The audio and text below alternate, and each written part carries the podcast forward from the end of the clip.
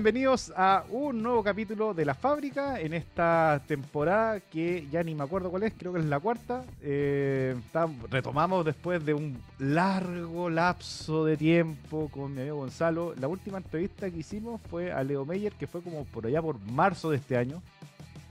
Y estamos ya a agosto. O sea, ¿se imagina cuánto tiempo?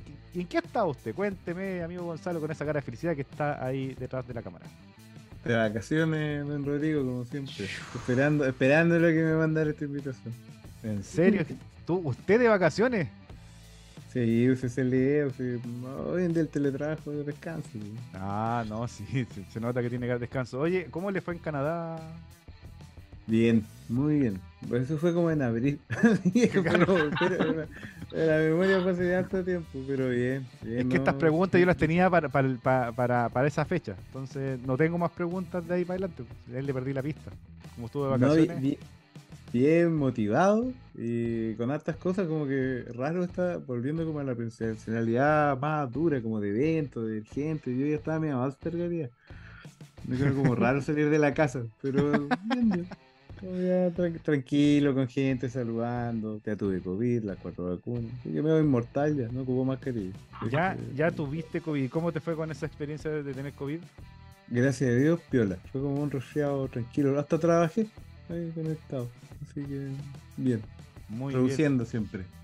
Oye, eh, esta tarde estamos grabando en este día miércoles 10 de agosto, el día del minero por lo demás de las mineras y de los mineros.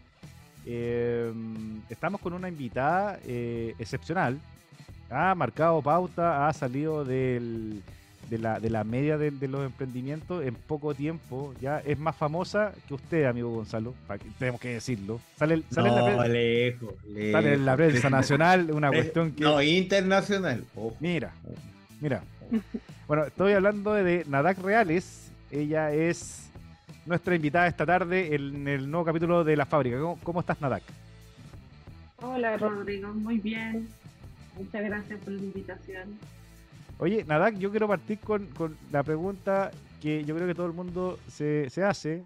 ¿Y de, de, dónde proviene el nombre Nadak? ¿Y qué significa? No me diga que no sabe. Difícil pregunta. No, eh, bueno, el nombre es bíblico.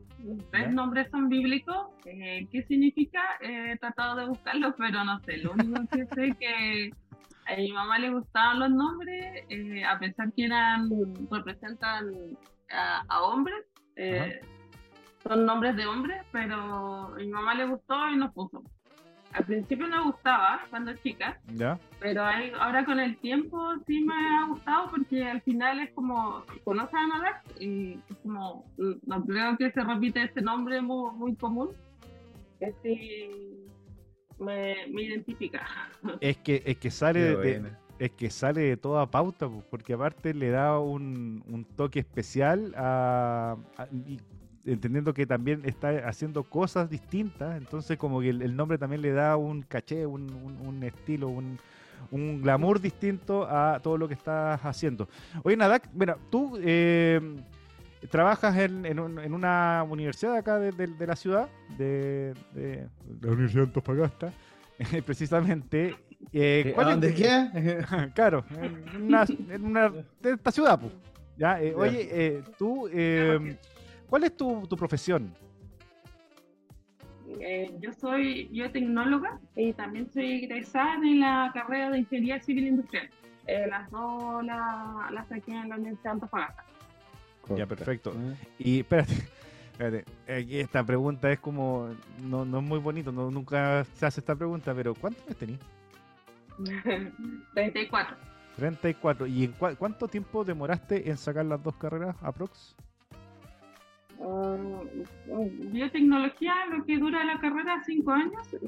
La civil industrial, bueno, he estado detenida un poco más en, defender la tesis. ¿Ya? Pero eso, esta carrera la saqué en un plan especial que imparte la universidad, plan trabajador, que son los fines de semana, que se supone que dura tres años, pero fueron más de cuatro años. Ya, perfecto. Oye, y en, en, este eh, camino de, de, de, estudiar, eh, ¿se te hizo muy difícil eh, compatibilizar el trabajo con, con, el estudio? Sí, es un poco complicado. Al final como que uno no tiene mucha vida, pero es como al final llega a tu meta y te sientes realizado. O sea, como uno se propone un objetivo y al cumplirlo es como, bien, lo hice. Fui capaz de hacerlo. Eh, a pesar de las dificultades, del esfuerzo y todo, eh, se puede hacer.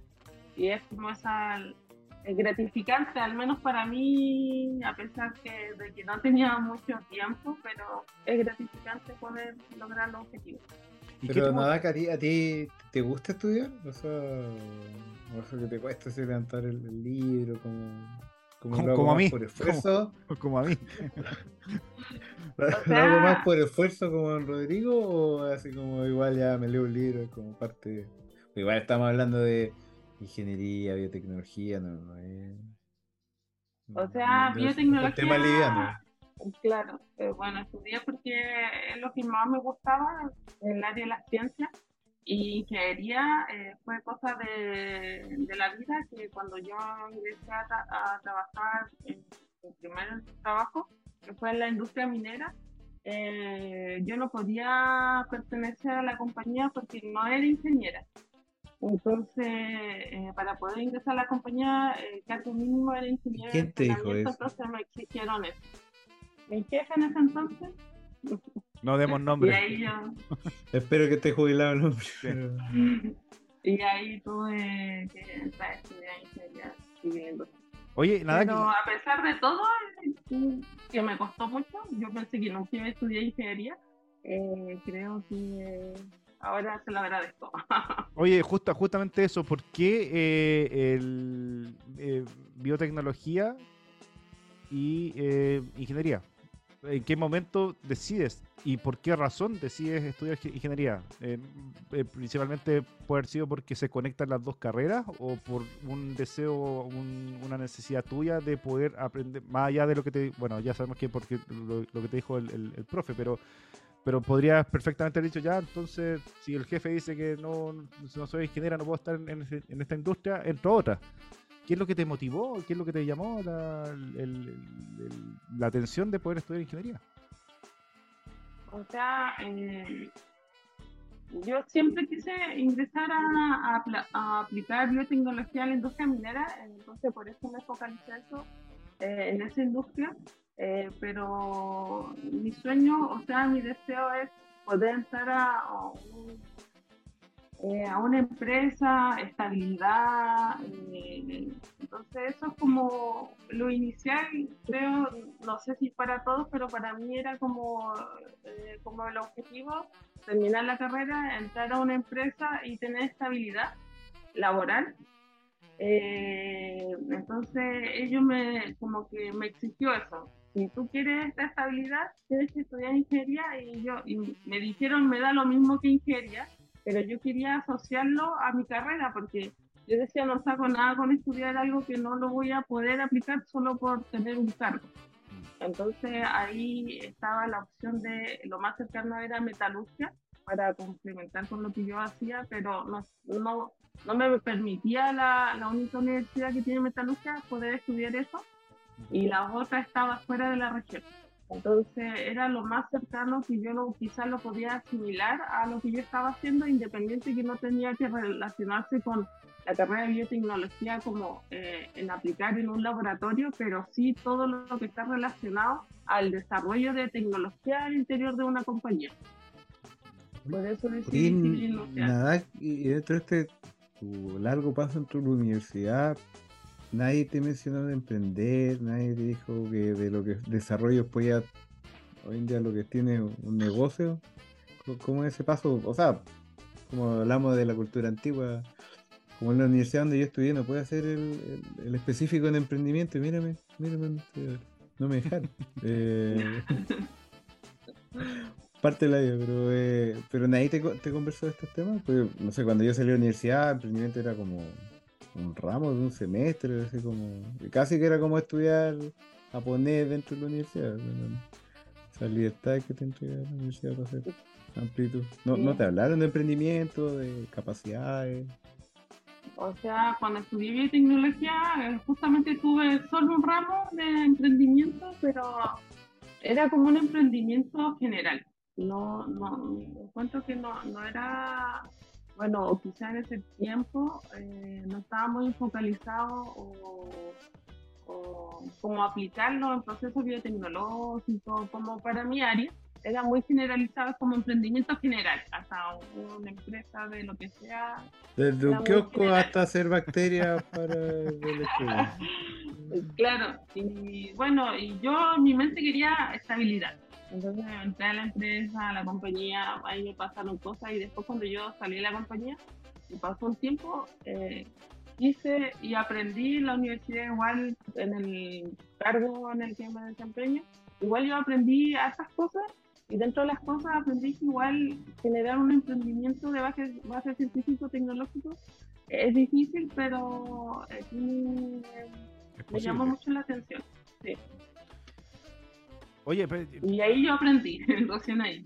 Oye, el, te quiero llevar un poquito para atrás porque justo mencionaste que en, tu experiencia laboral en, la, en, esta, en esa compañía que tenía relación con la, con la minería, ¿cierto? Eh, ¿qué, tan, ¿Qué tan complejo es el escenario de laboral para las mujeres en un área, en el tiempo que tú trabajaste y cómo ha evolucionado o lo has visto evolucionar hasta, esta fecha?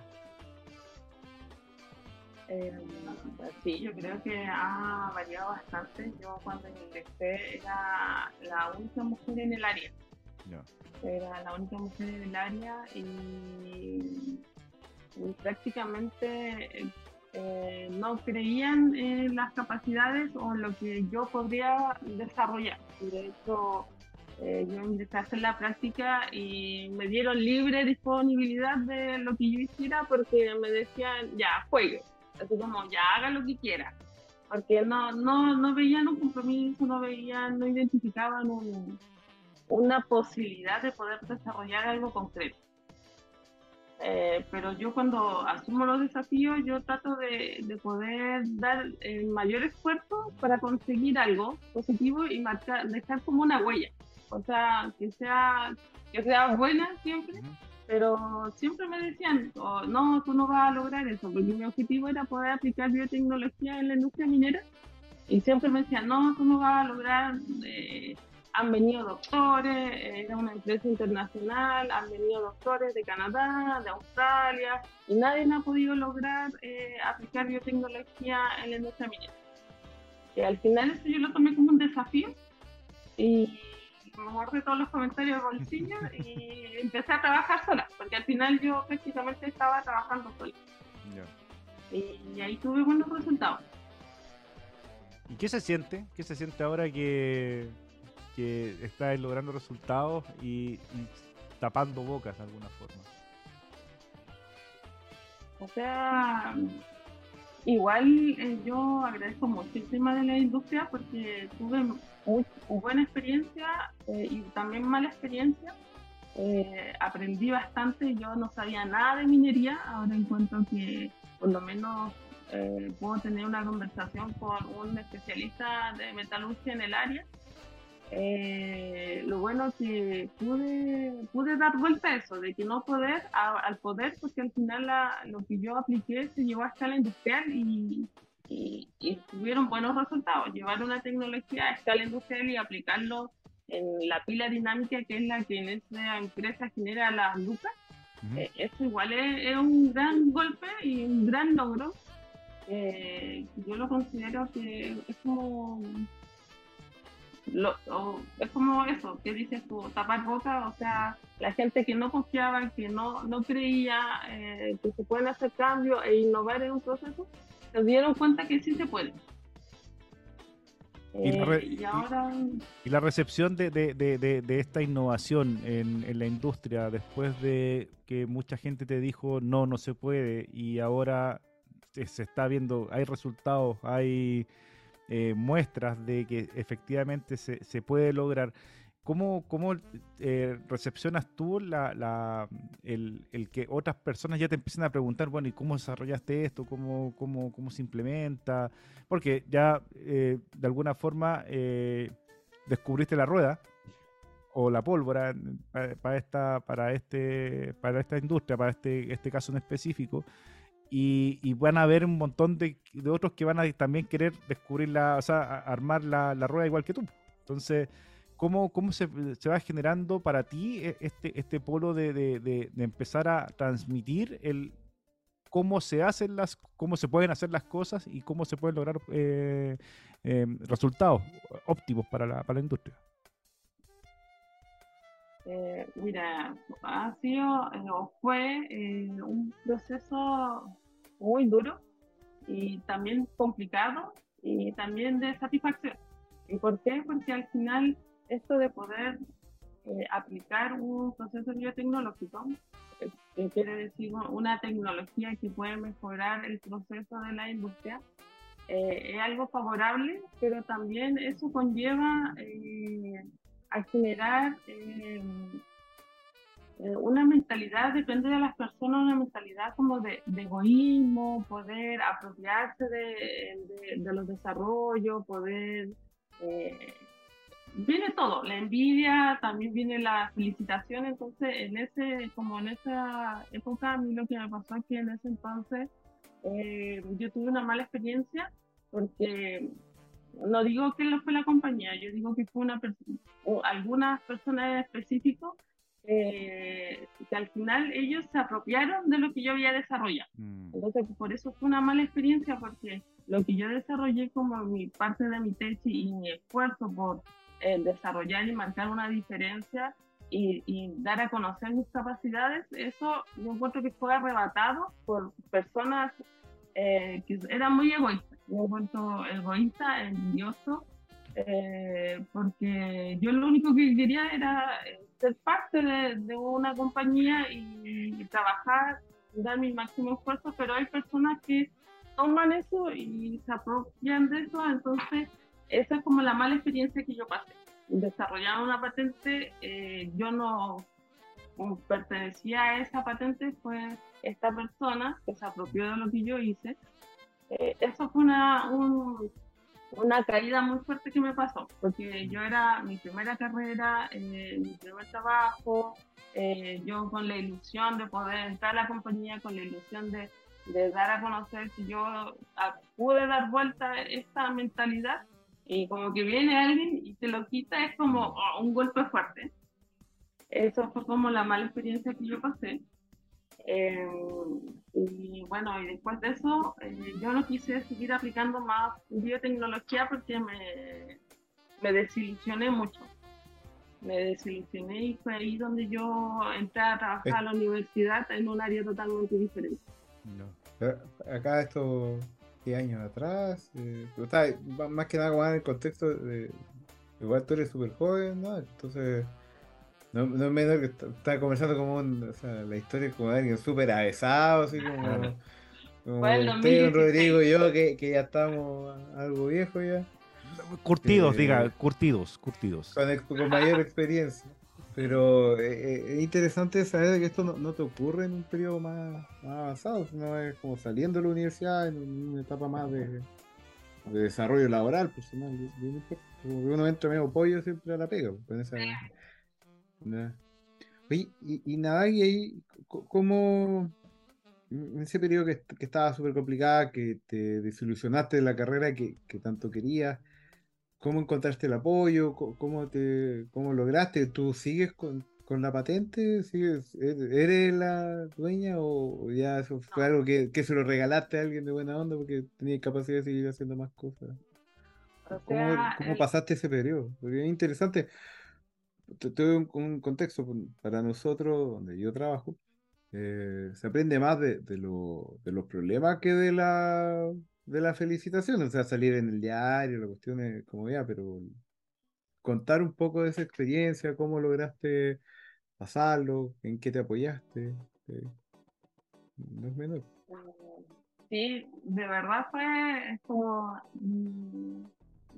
mi etapa muy fue dura la etapa porque al final esta persona lo único que quería era que yo desapareciera. Y, entonces se, generó una solicitud de patentes. Yo en ese tiempo no sabía nada de patentes, era biotecnóloga y lo único que quería era eh, hacer mi máximo esfuerzo para poder tener la posibilidad de entrar a la compañía. Entonces yo desconocía, incluso la solicitud de patente que se generó eh, la hicieron sin que yo supiera. Eh, y esta persona se puso como titular, no, como inventor y titular la compañía. Eh, y después me desvinculó. Me desvinculó y yo decía, ¿por qué? Si yo creo que estaba haciendo las cosas bien. Y después al tiempo, a los cuatro meses sin yo tener trabajo, yo fui a hablar, me acuerdo, con el, con el gerente y no podía creer que yo no estaba trabajando. Entonces ahí yo le dije que necesitaba trabajar, eh, que, que, no entendía por qué me había desvinculado y ahí como la semana me llamó y me dice, vas a volver. Y yo dije, ah, genial, ¿y dónde? A la misma área. gran, gran solución. Oye, ahí a, esa persona hay que mandarle un regalo. No, es que no sabía, es que yo después me di cuenta y, o sea, y después cuando pasaron las cosas, eh, nadie entendía y nadie sabía lo que estaba pasando. Era algo que pasaba por bajo de, de, muchas, de muchas personas, eh, como que lo quisieron hacer bajo perfil. Mm. Entonces, ¿qué pasa? Que esta persona no te vamos a incorporar porque no tenemos idea por qué te desvincularon. Y entonces ahí esa persona que me había desvinculado me hizo la vida imposible. Incluso eh, a mí no me da vergüenza, pero eh, a mí me mandaban hasta limpiar los baños. Eh, los mismos operadores me decían, nada, y para eso estudiaste cinco años, para estar limpiando. Igual ahora lo cuento como gracioso, pero en ese momento es como, no lo entiendo, no entiendo, como decía Gonzalo, era un pollito recién salida y no entendía lo que estaba pasando, pero después con el tiempo me acuerdo que hicieron un curso en la universidad de justamente propiedad intelectual mm. y dijeron, ahí yo participé y justo en uno de los cursos estaban enseñando cómo buscar patentes. Ah, yo, yo pensaba que había ido a hacer las clases el, tipo que te había robado la, idea, el invento. No, peor aún, eh, dieron un ejemplo de cómo patentar, venía su patente. Oye, nada. Y ahí, ahí descubrí que él había patentado lo que yo había hecho. ¿Pero que está en el curso así como googleaste el nombre de tu idea y lo encontraste en esa Así fue. Eh, yo dije, eh, la persona está, que está, enseñando... ¿Podré patentar lo mío? Le colocaste tu nombre y así como... Yo puse los nombres. Yo no tengo nada. Eh, de mis profesores, no, ninguno. Y dije, ya voy a poner a mi jefe. Y así. Y después dije, profe, ya profe, esto es una patente. Dijo, sí, una patente. Y ahí ya quedó la embarrada. Oye, espérate, espérate. Eh, ¿De película? Esto eh, pasó en un periodo, eh, desde que entras a la, a la compañía, te desvinculan, vuelves a entrar, pasaron cuatro meses, vuelves a entrar. ¿Cuánto tiempo más estuviste en, en, esa compañía? Desde que, no, desde que ingresé, habrá pasado unos seis meses y después me enteré que el tema de la patente, después se enteraron todos y esa Ay, espérate, tú estabas adentro de la compañía cuando fuiste a este curso pues en, la universidad. cuando estaba trabajando, estaba como jugando y no se dio cuenta. No, qué terrible. Como, ¿Tú nunca te has googleado, Rodrigo? Es la misma lógica. No, no, no, salen puro, salen puro insulto, salen puro insulto, no, no pasa nada. Oye, este, eh, es, macabro la, situación porque, o sea, yo dentro de lo que te, mientras te escuchaba decía, ya, aquí tiene que haber experiencia, le voy a preguntar la, esa es la pregunta que viene, pero, pero es macabra la cuestión porque finalmente eh, ese tipo que, perdón lo que voy a decir, pero no voy a poner un pito acá, pero que se... Es que yo no lo entiendo porque si él contrató más gente y yo lo yo hacía mi mejor esfuerzo para ser contratada. Si me hubiese dicho, da, voy a patentar esto y te vamos a pasar la compañía. Yo dije, perfecto, yo diría perfecto, no tengo ningún problema porque yo lo único que quería era estabilidad. Pero él no, pues él quería todo él, era como egoísta, como que todo, todo eh, el elogio, todas las felicitaciones la quería él. Entonces yo lo veo, no, porque no tiene otra explicación por, lo que hizo. ¿Ese tipo existe todavía? No, o sea, de que existe si está, y ahí me debe estar mirando. claro, pero, pero espérate, él, él, bueno, me imagino que ya debe, debe estar al tanto de todo el éxito que, que, has cosechado hasta ahora, pero él ya no sigue en la compañía, eh, tú has, sabido, no, me imagino no como psicópata buscando qué, qué, es lo que hace el tipo, pero pero si te, has enterado, ¿te, has topado con él alguna vez después en, en la vida por ese motivo? No. No es necesario. Mira, después eh, que pasó esto y se dio a conocer todo, eh, a mí me, me, ayudaron harto. Yo de verdad en ese tiempo estaba eh, en los talones, estaba muy mal, porque yo decía, porque él, aparte de, de haber hecho eso, era una persona, yo encuentro muy mala persona porque lo único que al final consiguió era bajarme creo que malo poco, mi autoestima así al suelo porque me decía que yo nunca iba, iba a trabajar en ningún otro lugar, eh, que eso era lo máximo que yo iba a poder llegar a hacer, eh, y así como siempre desmereciendo. Oh, y después yo, cuando me pasó eso, yo dije, oh, no voy a conseguir trabajo, o sea, no, no voy a tener eh, ¿qué voy a hacer? Porque al final uno, ahora yo sé que las oportunidades, a uno pues se puede generar oportunidades y hay muchas oportunidades, pero en ese entonces no, en ese entonces yo no sabía el mundo que, en el cual nos podemos rodear. Y, y eso al final después todos se enteraron, eh, se hizo lamentablemente como el tema se desconocía, yo desconocía el tema de PI, eh, me hice asesorar por una abogada, pero al final hice una mala, o sea, hice una demanda por vulneración de los derechos, donde fue la inspección laboral y, me apoyaron mucho porque al final esta persona de verdad era mala persona y no solo conmigo. Eh, después, después de la demanda, eh, que al final no se llegó a nada, desvincularon a todas las personas que estaban relacionadas a eso porque de verdad eh, la jefatura o el gerente general desconocía todo eso y, se notaba que no desconocía o que lo hicieron de forma oculta, pero después echaron a todos. Bueno, ¿alguna cosa buena dentro de, de esta catástrofe que, que, que nos estáis contando? Yo me imagino, me imagino lo, lo el nivel de, desmotivación que tuviste en algún rato de tu vida a causa de una persona que por egoísmo no, en vez de haber propiciado que tú siguieras generando intrainnovación dentro de la compañía, al final lo que hizo fue de alguna forma, siento que te potenció más, o sea, pasaste el, como tu valle de la muerte de la vida eh, mal, te tocó un, golpe duro, pero, pero después de eso ya vienen, vienen otras cosas que son más eh, gratificantes. por lo que digo, no, ah. todo es malo en la vida. interesante ah, Ay, que le gusta.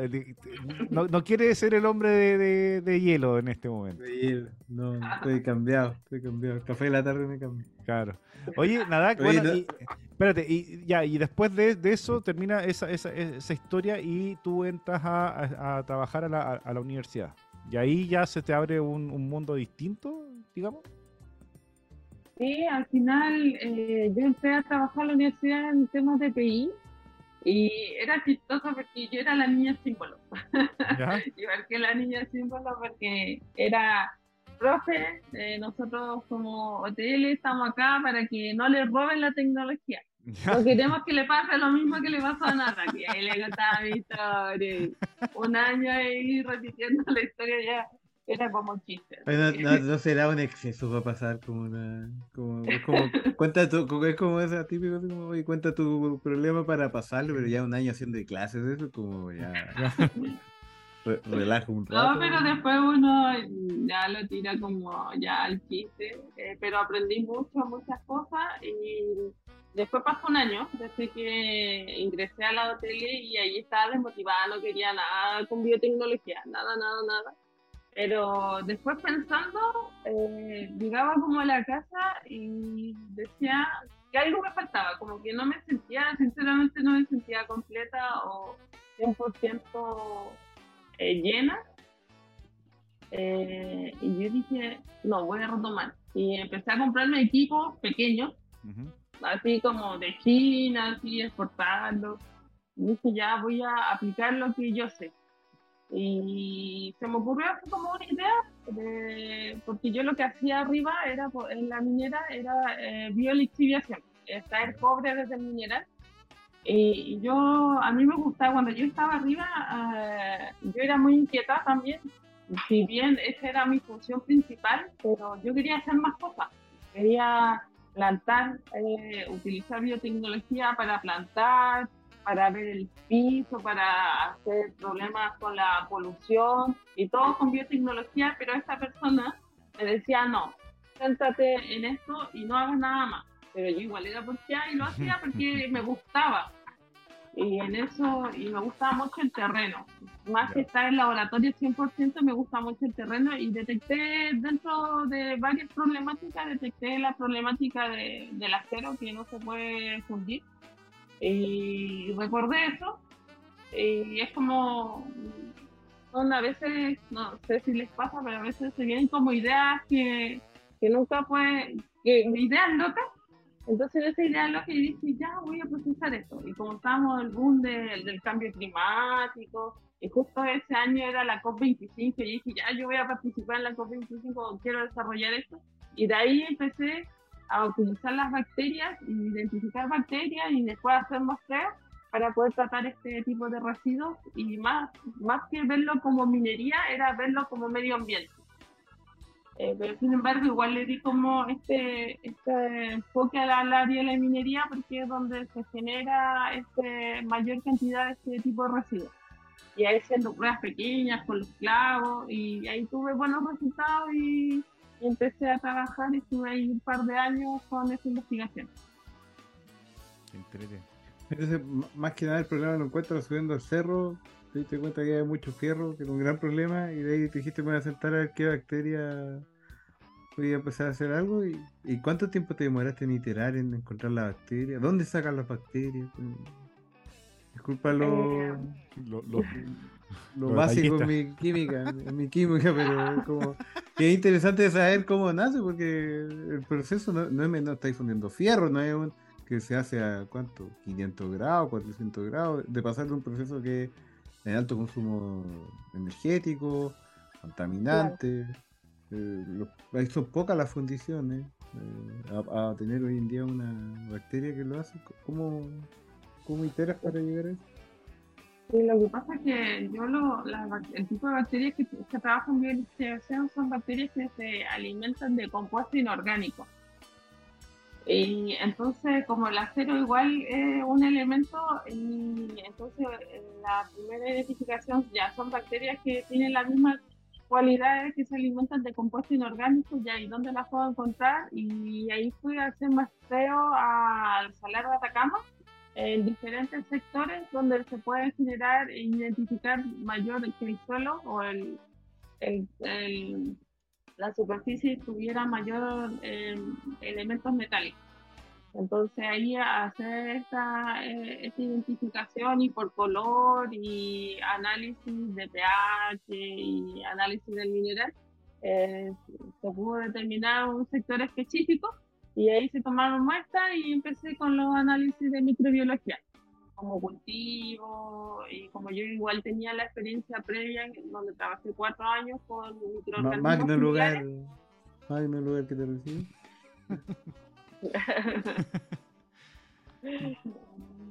y, y, así tampoco, igual fue un proceso largo, pero un proceso largo, un proceso, un proceso largo de cuánto? tiempo.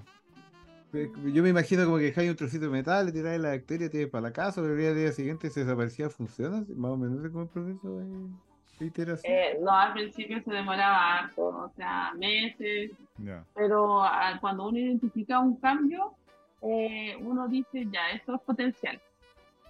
Y, y, eso, esto es potencial. Lo que yo hice fue adaptar las bacterias y yo determiné un medio cultivo específico. Eh, porque no, no, es que yo haya creado la bacteria, eh, es una bacteria que, que, se identifica y se utiliza eh, tradicionalmente en la industria minera, pero yo generé un, que es como el secreto, generé un medio cultivo donde eh, pude adaptar a esta bacteria a condiciones aún más extremas, porque se le llaman extremófilos porque viven en condiciones muy extremas. Entonces yo lo que hice fue modificarle su, su ambiente natural y esta modificación es la investigación que yo hice que se demoraron casi tres años, en donde después con el resultado las bacterias eh, biotransforman el acero.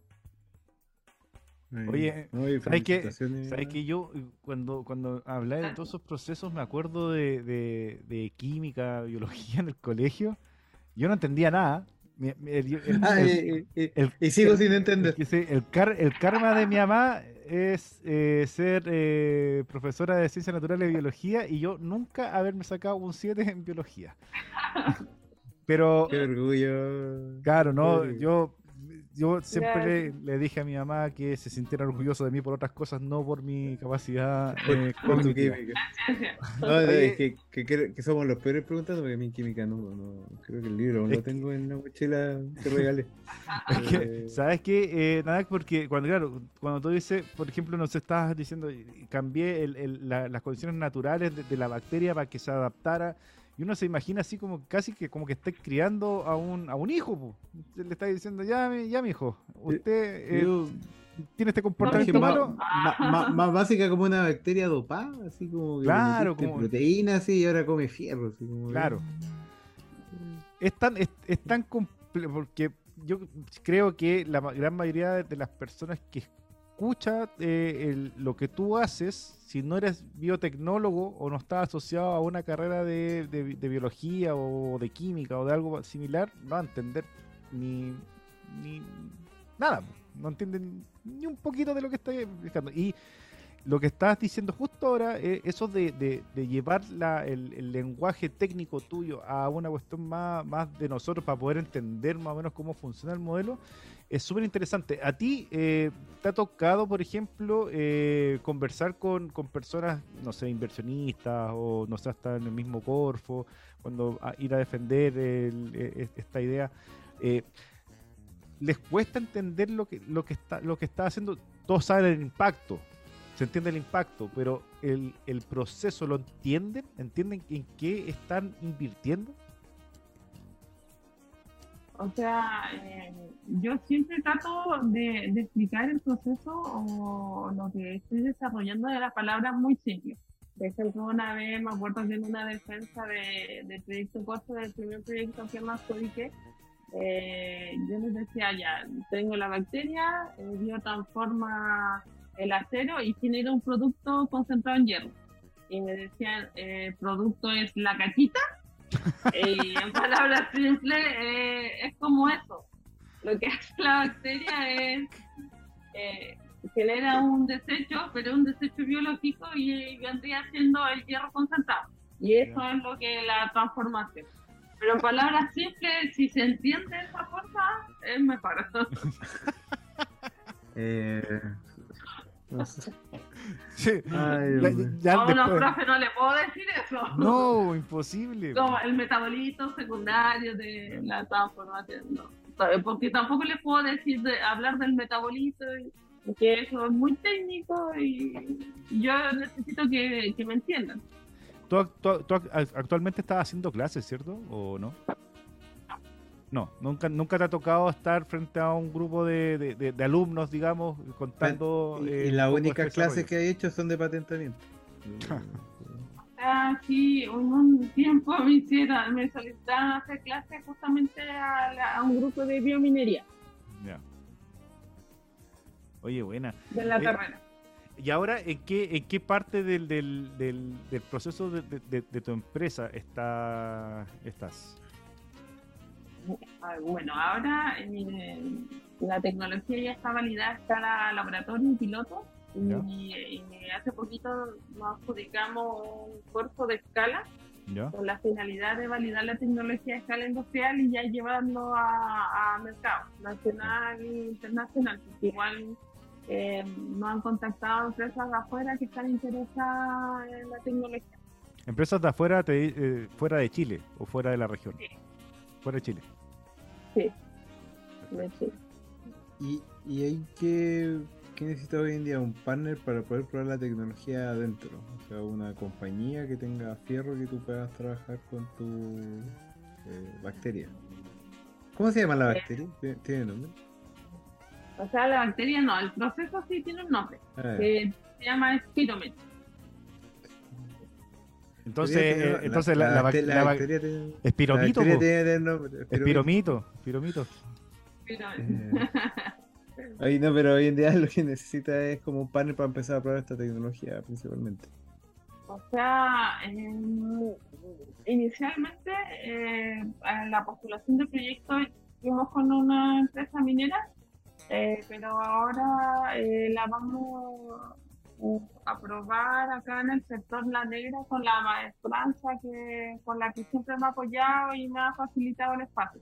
Porque ellos tienen el espacio que me, disponibilizaron eh, para yo poder hacer las pruebas de. Y bueno, y se llama TIMAC y bueno, con ellos estoy muy agradecido porque encuentro que no todos eh, hacen esto.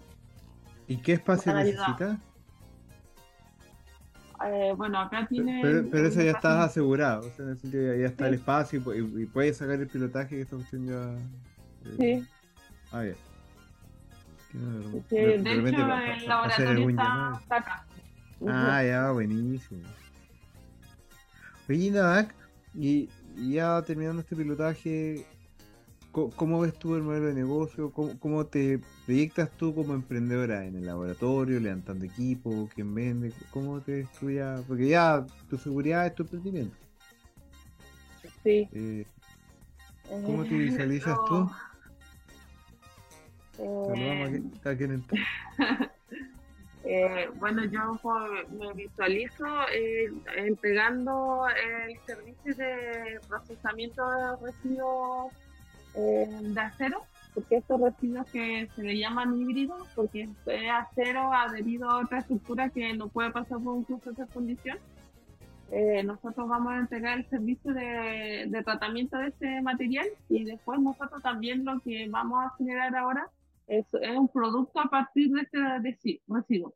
Y este producto es un bloque de acero para poder eh, generar nuevas estructuras de acero a partir del residuo. ¿Y cuál es nuestro, nuestro objetivo, nuestra misión, nuestro sueño? Es generar este bloque que va a ser 100% sustentable y verde. ¿Y por qué lo, lo, lo decimos? Porque eh, si bien el proceso de fundición permite reutilizar los lo aceros, los desechos de acero, pero el mismo proceso es muy contaminante, genera mucha liberación de gases de efecto invernadero, eh, eh, gases que contribuyen al tema del cambio climático, pero nuestro proceso biotecnológico no genera este tipo de contaminación. entonces, el acero que nosotros vamos a generar es 100% verde y sustentable. Y es nuestro objetivo actual. ¿Has, pensado cómo escalar el negocio? ¿Qué, te falta para producir esos aceros, tener una línea? O, de plano, de repente lo visualizo que, que tú tengas como acero, pero sacarte el laboratorio a ti igual es una falta de respeto, creo. O sea, si lograste yendo a ver a un patio de tierra, viste fierro y sacaste esto, creo que se pierden capacidades que podría haber algún otro fenicio por ahí trabajando para ti. No sé, como, que te veo, como que no te, como que te veo que tiene mucho más valor estando, o sea, tener esa capacidad, no, la tiene cualquiera. O, de ahí te gustaría volver a, producir alguna otra bacteria, algo más. Sí, en realidad, debo decirlo, debo confesarlo, eh, estoy muy inquieta. A mí me gusta investigar, a pesar que estoy con este tema de bacterias, estoy haciendo otras aplicaciones con, con la misma tecnología. Eh, y, pero más que nada eh, hay que validar. Y, igual yo trato de, de, poder hacer los procesos rápidos. A mí me gusta y me he dado cuenta que que una de las fallas que, que, se tienen cuando uno investiga como que se va mucho al laboratorio, a comprobar, a generar, a resolver hipótesis, pero a mí me gusta más, más práctica. Eh, eh, se pensó, se probó. Eh, se hizo la transferencia tecnológica. Y desarrollar. Actualmente lo que hay, tenemos un cuello de botella que más que nada son los permisos para poder nosotros empezar a entregar el servicio porque nosotros, ah, bueno, actualmente tenemos la capacidad de poder procesar el material, pero no podemos por los permisos que, que actualmente estamos tratando de gestionar, pero igual no, no ha sido un poco difícil. Son permisos medioambientales principalmente, ¿no? Sí. Y esa complejidad va porque, porque no se logra entender lo que tú haces o porque el proceso es lento el proceso es lento. Primero, el primer paso es poder contactar o tratar de tener una reunión con, con la instancia pertinente, que en este caso sería la Seremi de Salud. Eh, bueno, ahora ya aquí nos contestaron y vamos a tener una reunión a fin de mes, eh, pero el mismo proceso es lento. Eh, aparte de que como lo ve la Seremi Salud, igual ahora salud está como focalizado los temas de pandemia, a lo mejor es igual que nos va a atrasar bastante, pero mientras nosotros no tengamos esos certificados, nosotros no podemos entregar un servicio. aunque tengamos toda la planta ya lista operando, eh, eso es como el cuello botella que tenemos. Y... para entender un poco más el proceso, tú consigues el caucho con el fierro, después tú lo dejas en un proceso como, sé, puede que mi palabra sea muy básica, maceración con las bacterias eh, sale este elemento, entendido por alguien como las heces de la bacteria. Y después eso, eso automáticamente se forma un bloque de acero, hay que ir al otro proceso, así como que se deja secar. Ah, ya. Como armado de, de, de, de briqueta, una cosa así. ¿Ahí ustedes ya tienen armado toda la, parte, toda, toda, la estructura o solamente para el pilotaje empezar a sacar, da un bloque, dos bloques? ¿Cuál es la capacidad que tienen hoy en día? No, actualmente tenemos la capacidad de procesar los desechos. Lo conseguido de hacer es generar este concentrado y esta es la primera etapa y la segunda etapa es el tema de los bloques, que es lo que nosotros en, vamos, tenemos postulado otro fondo para poder eh, validar el bloque y determinar eh, con certificación y todo eso eh, lo que nosotros, nuestra hipótesis, de que esto es lo que es sustentable y todo lo que lo que genera, porque nosotros sabemos que el proceso no genera liberación y todo eso, pero tenemos que tener un certificado y comprobarlo y todo eso va es como la segunda etapa de nuestro proyecto. Pero en el equipo, porque me interesante saber cómo se conforman, o sea, una gran capacidad técnica. ¿Quiénes te acompañan? ¿Cómo lo elegiste? ¿Necesitas a alguien? ¿Estás buscando? Eh, bueno, actualmente yo veo el tema del de, tema bio eh, acá me ayuda mucho, hay ingenieros mecánicos que me ayudan en la etapa, en la parte de, del metal, del proceso, los resultados del metal, validarlo y procesarlo. Eh, bueno, también eh, dentro del equipo hay una ingeniería comercial. igual mi familia ayuda, mi hermano es psicólogo y él ve como la parte así de, de contacto, y eso, pero eso prácticamente yo veo vivo y los ingenieros mecánicos y tenemos un asesor de proceso que nos diseñó la planta para que... Eh, Oye, nada que hay interesante también como conversar, porque tú tuviste un boom mediático no menor, para entender un poco cómo llegas a eso, y mi segunda pregunta es, cuando llegaste ahí, ¿Cuántas personas se te acercaron para ser tus mejores amigos o, de invertir? O, tuviste un boom bien. Yo, yo voy a dar un contexto, yo no, la conocía, la, conozco hoy en día tenemos un programa con, nosotros en Endeavor y me levanté una chica del agua eh, y ella me empezó a conversar de ti, entonces eh, es interesante que, tu historia es súper potente. Cómo llegas a esto, pero eso también genera mucho ruido y debe generar muchas personas que se te quieran acercar con, bueno, con otras intenciones más que apoyarte. ¿Cómo lo manejas? ¿Cómo lo identificas? ¿Hay algo que estés buscando? ¿Hay algo que ha sido como bien difícil? Eh, sí, bueno, ¿cómo pasó todo esto? Eh, de verdad, yo no me lo esperaba. Eh, como yo les decía, yo siempre cuando me propongo algo, doy mi mejor esfuerzo para resultar, para que resulte y no para no como para demostrar el resto, sino para demostrar que yo soy capaz de generar lo que, lo que me propongo. Y bueno, y ahí yo había postulado semillas, eh, había postulado previamente muchos concursos y me había ido mal.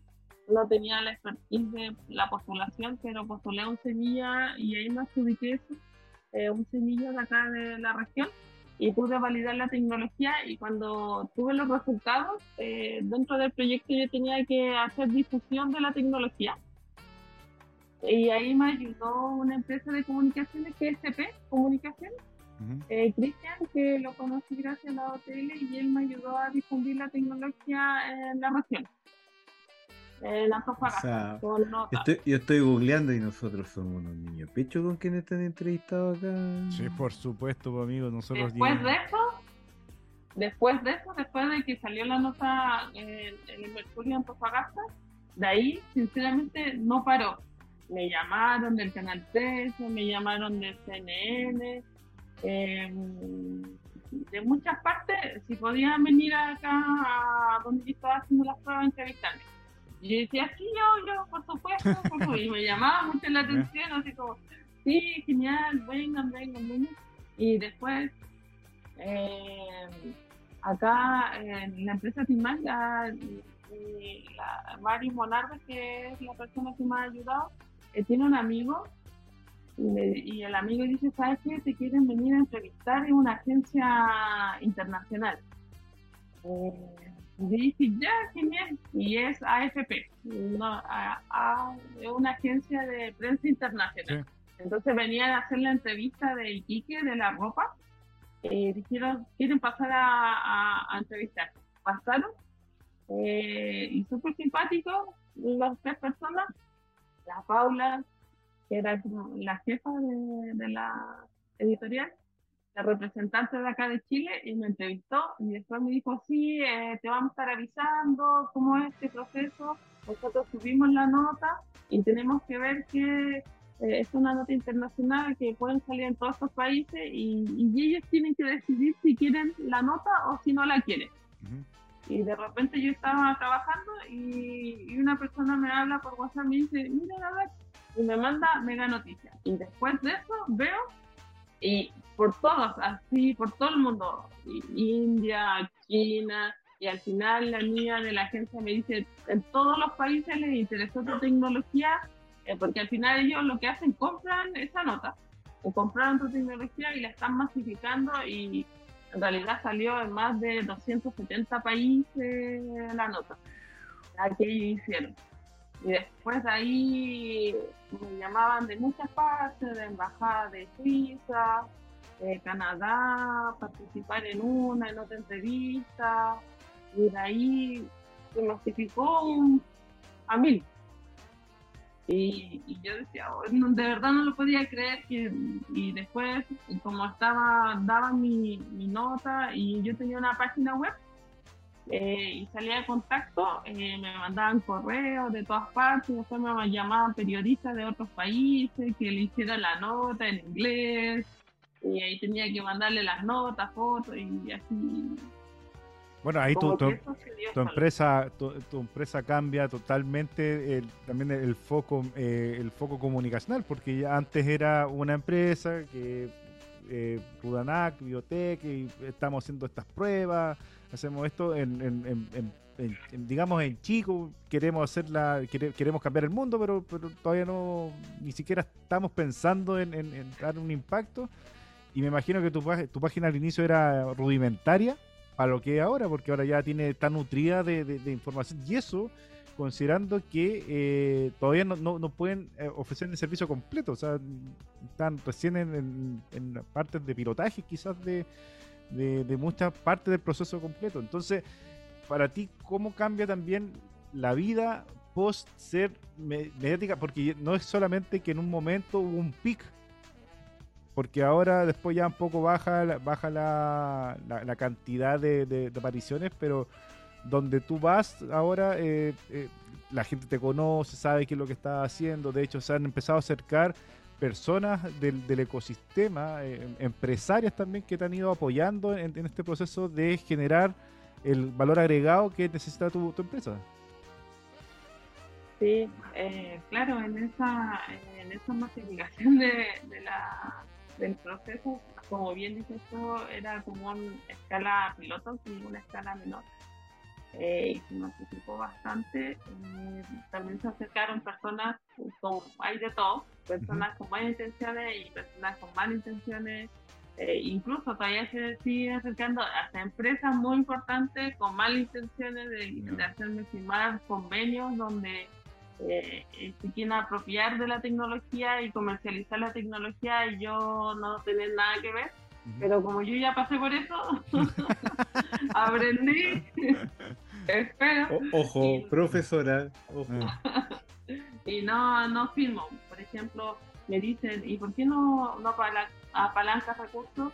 Igual yo he tenido conversaciones con personas que me han enseñado bastante. Yo les digo que he aprendido todo, yo he aprendido harto en la universidad, en lo que yo estoy haciendo de cosas de entendimiento, pero me he dado cuenta que, que, que, me falta mucho más y en las conversaciones con experiencias, con personas que ya han vivido, con personas del ecosistema, me han enseñado bastante y, y, en esta conversación eh, eh, conocí a un emprendedor que, igual me llama mucho la atención porque es como muy cercano, a pesar que la primera vez que hablamos o que hubo una conversación, eh, fue muy cercano y me entregó muchas recomendaciones y me dio muchos contactos.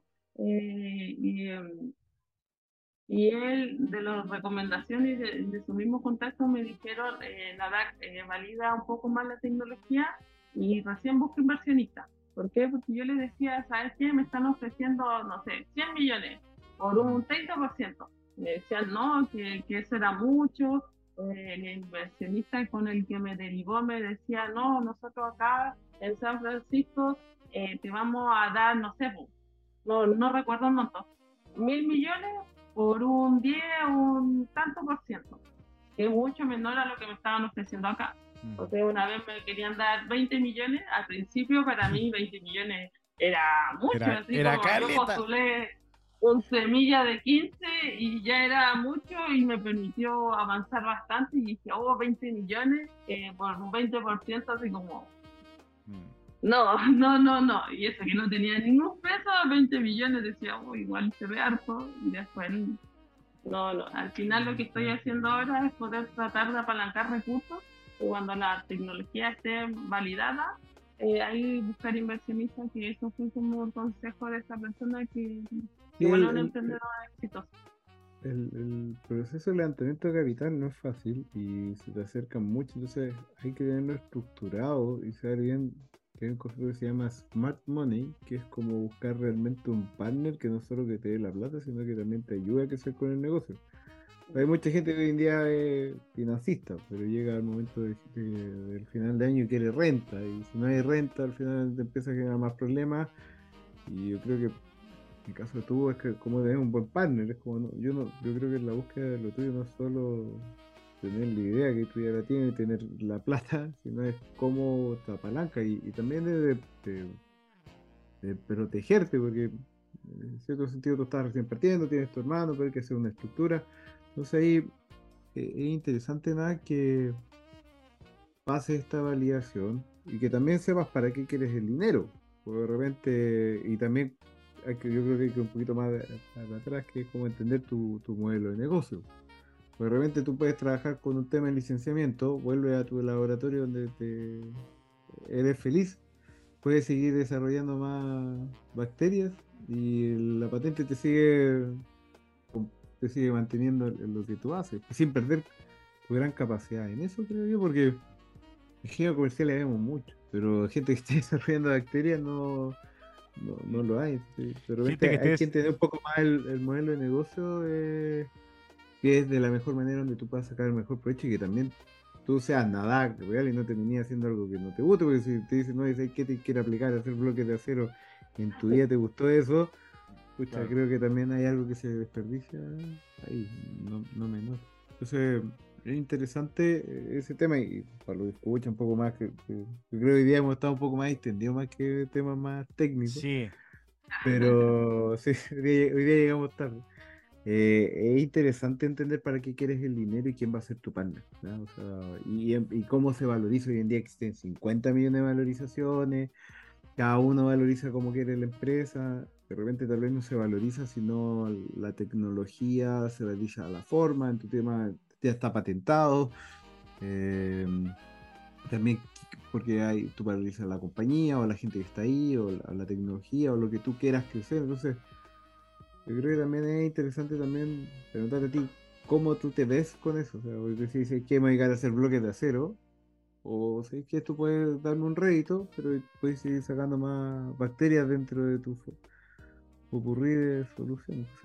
no es algo que te digo que hay que hacerlo acá, pero es interesante que lo converses con, alguien y que haya hecho estos modelos, porque yo creo que tu valor lejos es ahí donde estás sentado, en el laboratorio, con un buen televisor para que no te aburras. Y, con cable. Y, con, un buen internet. Claro, buen internet. Oye, Nadak, tú en, tu empresa eh, es eh, Rudanac, ¿cierto? ¿Cierto? Sí. Sí. Ya, y em, es que la estoy mirando acá, por eso estoy haciendo así. Eh, ah, eh, oye, ¿en esta empresa eres tú socia única o tienes socios? Soy única. ¿Y qué, qué, qué, le recomiendas tú a un emprendedor? ¿Tener socios o tener equipo de trabajo y, y pagarle a los mejores para que estén contigo? la verdad. sí, la verdad, la verdad. Yo yo soy un poco, no por fiar, pero siempre como que trato de hacer cosas diferentes. Siempre me dicen, no, hay que hacer, siempre se ha hecho así. Y yo digo, pero puede que no siempre sea la mejor opción hacerlo siempre así. O siempre me dicen, no, tienes que tener un equipo. Mm. Y yo en realidad empecé sola por lo que me pasó. Lo que me pasó en la industria, yo dije ya, desde aquí sola. Eh, pero igual yo encuentro para mí, eh, mi, mi, forma de ver las cosas, eh, para mí yo preferiría estar sola porque va a depender de las condiciones, de las circunstancias. Yo sola, ¿por qué? Porque yo manejo mis tiempos y yo voy a manejar en estos momentos eh, yo me divido entre el trabajo de la universidad, entre mi emprendimiento y yo voy a poder manejar eso. Yo no puedo manejar la vida de otras personas. Entonces, yo en estas condiciones, para mí me acomoda esto. Pero yo sé que también si uno selecciona un buen equipo, también pueden trabajar eh, bien un buen equipo yo creo que depende de cada circunstancia. De a mí de forma personal, eh, la experiencia, eh, yo preferiría hacerlo solo más que nada por eso. Porque yo tengo como el control de cómo, cómo manejar y si yo necesito a alguien, eh, prefiero pagarle a alguien que me haga lo que yo necesito específicamente. Pero también he escuchado que prefieren los equipos Claro, porque, porque tú tienes, por ejemplo, estás generando otro emprendimiento más, pero ahí sí, sí vas con, digamos, con, equipo, con socios, pues ahí ya, porque no tiene, no tiene nada que ver con lo, con lo que estáis haciendo acá en, en Rudanac. Claro.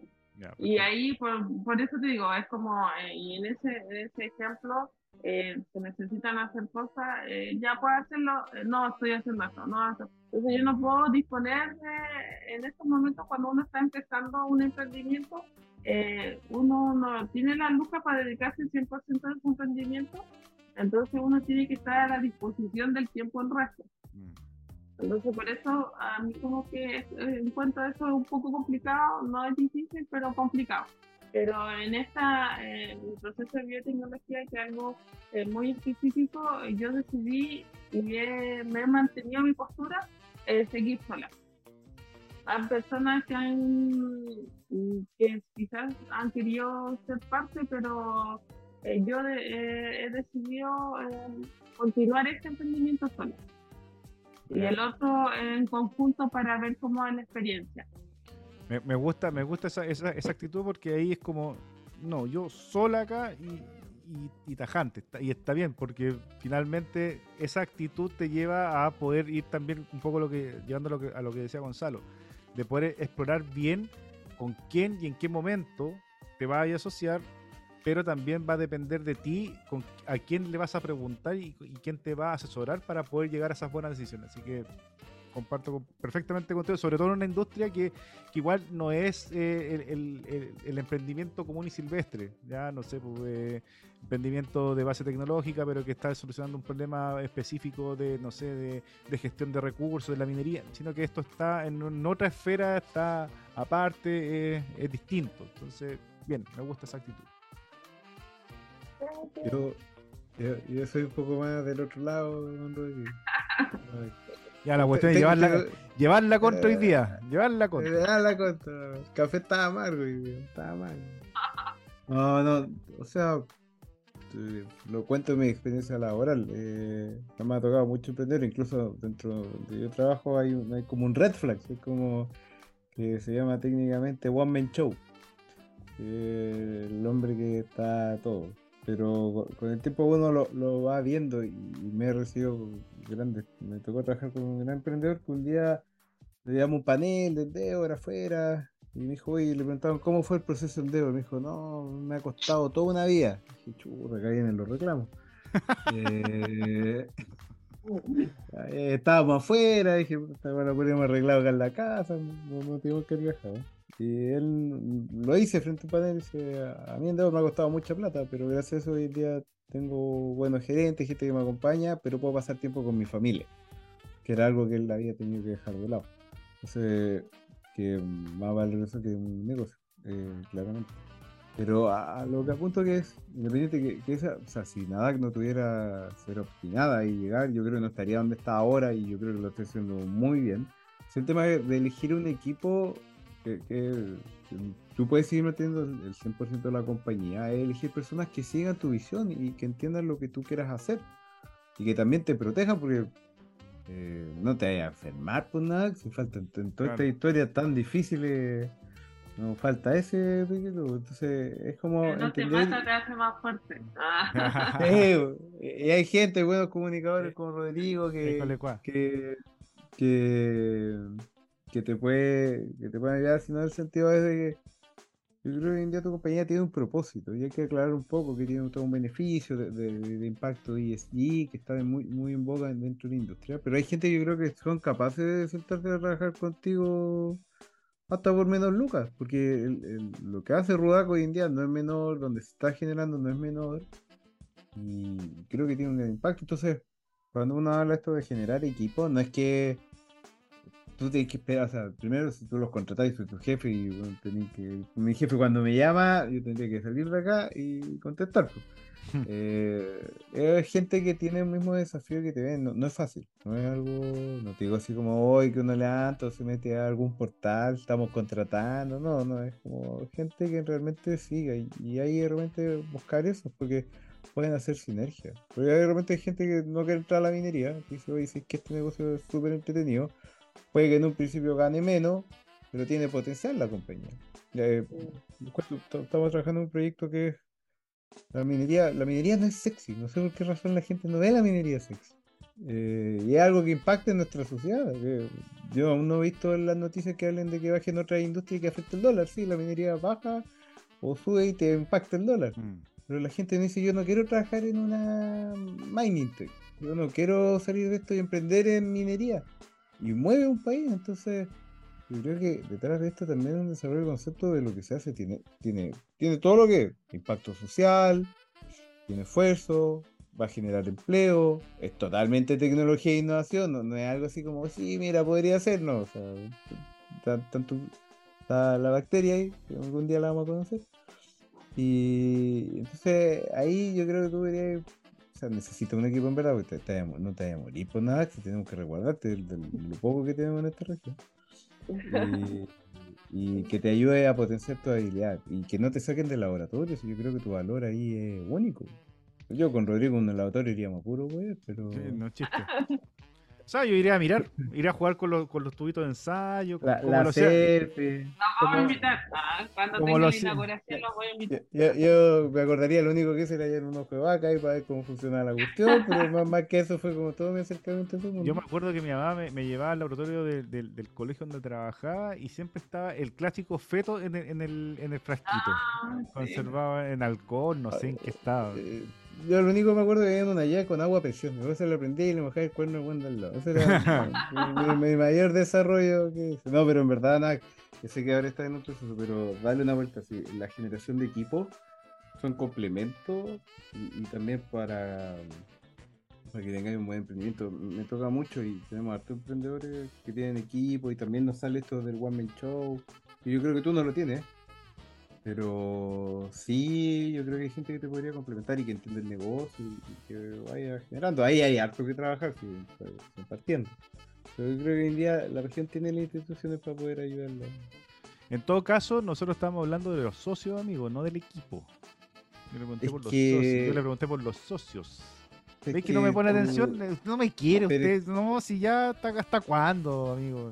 Pero es que me quería, me quería aportillar. Sí, puede ser la, puede ser la jefa. Eso es lo que, está diciendo pues, amigo. ¿Ve? está, me, está, dejando en vergüenza acá con la entrevista. Y a todos los que nos están escuchando.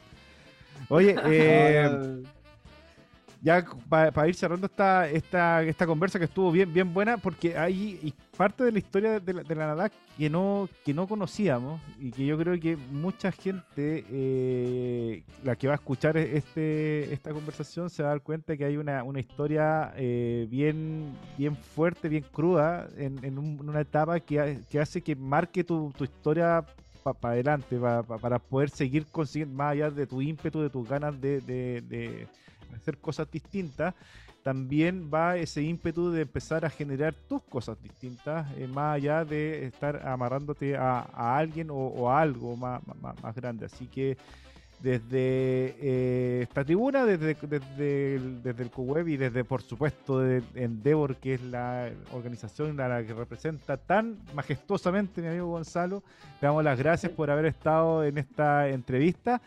Eh, antes de darte el minuto para, para, para, poder despedirte y para que también mi amigo Gonzalo haga, su cierre, yo les quiero recordar a los amigos que están escuchando esta, esta, este podcast que eh, le pongan seguir a nuestro canal de, en, en, en Spotify, en CoWeb eh, y, le, y, lo, y lo puntúen, por favor, para, para que eso nos, sube el, el, rating un poco a, a, nosotros para que más gente nos escuche y conozca estas historias como la de Nadak. Y también eh, que le hagan eh, clic a seguir en el canal de YouTube, que es con webserie también, para que puedan estar acceder a, todos los contenidos y parte de esta, de esta grabación que va a estar también en Vamos a Innovar eh, que vamos, vamos a copiarle a, otros que están generando eh, extractos de la, de la entrevista, nosotros también lo vamos a hacer, porque la cuestión funciona. Así que, Nadak, muchas gracias por esta, por esta conversación. Eh, gracias a ustedes, fue una sesión entretenida. Ahí poder compartir parte de mi historia. En la, etapa 2. ¿Viste que no te hice llorar? Yo te dije que te iba a hacer llorar, pero te hice reír. Menos Ahí sí. Nosotros nos caracterizamos más por programa de humor que por todo el mundo siempre nos, siempre nos agradece, siempre agradece el buen tiempo. ¿no? Claro, hasta ahora, no nos llevamos reto. Menos mal, menos mal. Ya amigos, eh, nos vemos. Solo cierre, me sorprende, don Rodrigo, cómo están creciendo nuevos talentos en esta región. Ah, y a mí lo que me... Es que lo, los tenía perdidos dentro del periodo de pandemia, creo que nos faltaba salir un poco, pero creo que un muy buen recambio hoy en día. Y lo otro que me sorprende también es que se estén eh, desarrollando más eh, innovadores eh, con, en, industrias, dentro de una industria grande, pero en, áreas que son bien, como bien eh, poco exploradas. Y, eso también me, entusiasma mucho por, lo que está pasando acá en la región. Así que agradecidos, como te dije, eh, nada, amigo Gonzalo, siempre un gusto escucharlo y poder compartir con usted estas conversaciones donde usted hoy ha sido el, la persona con más corazón y con el corazón calientito, ¿no? Como otras veces que es pecho frío. Un placer, don Rodrigo. Muchas gracias. Que estén muy bien, cuídense. Chao. Chao, gracias.